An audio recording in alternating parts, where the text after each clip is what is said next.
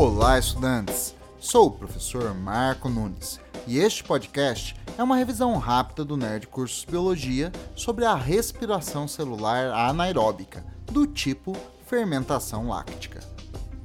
A respiração celular é um processo de consumo de matéria orgânica, especialmente glicose, que tem como um de seus produtos mais importantes o ATP para sustentar energeticamente o trabalho celular.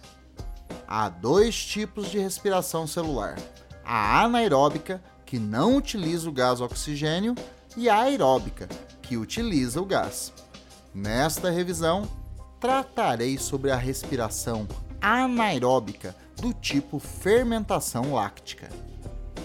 A respiração anaeróbica do tipo fermentação láctica é, em resumo, um processo que usa como reagente glicose e produz o ácido lático e moléculas de ATP.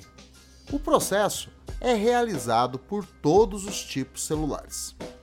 O processo ocorre em duas fases: a glicólise e as reações de fermentação láctica.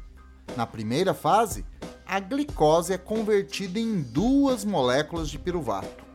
Como a glicose tem seis carbonos e cada piruvato tem três, posso dizer, de uma forma bem simplista, que a glicose foi quebrada ao meio.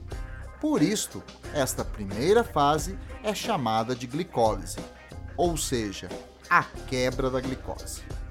Durante a glicólise, ocorre produção de quatro moléculas de ATP e consumo de duas, sobrando dois ATPs como saldo.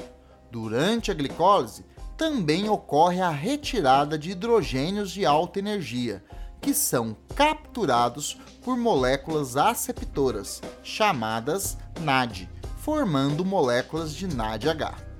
Após a formação das moléculas de piruvato, ocorrem as reações de fermentação láctica, onde os piruvatos recebem de volta os hidrogênios que estavam ligados ao NADH e se transformam em ácido lático. Ambas as fases ocorrem no citosol das células, seja elas procarióticas ou eucarióticas. Então, vou deixar bem claro: neste processo, cada molécula de glicose rende duas moléculas de ATP de saldo, originários na fase de glicólise. No corpo dos animais, inclusive no do homem, a fermentação láctica ocorre em vários tipos celulares, mas especialmente nas células musculares. Pessoas mal condicionadas fisicamente não conseguem oxigenar bem seu sangue e nem entregar o oxigênio na quantidade e velocidade necessária para sustentar um metabolismo aeróbico, e as células musculares começam a utilizar a glicose por via anaeróbica, realizando fermentação láctica. O acúmulo de ácido lático nos músculos provoca um processo chamado acidose, que danifica as células musculares, provocando dor intensa após as atividades físicas. O acúmulo de ácido lático também contribui para a ocorrência de câimbras. O processo de fermentação láctica tem implicações econômicas.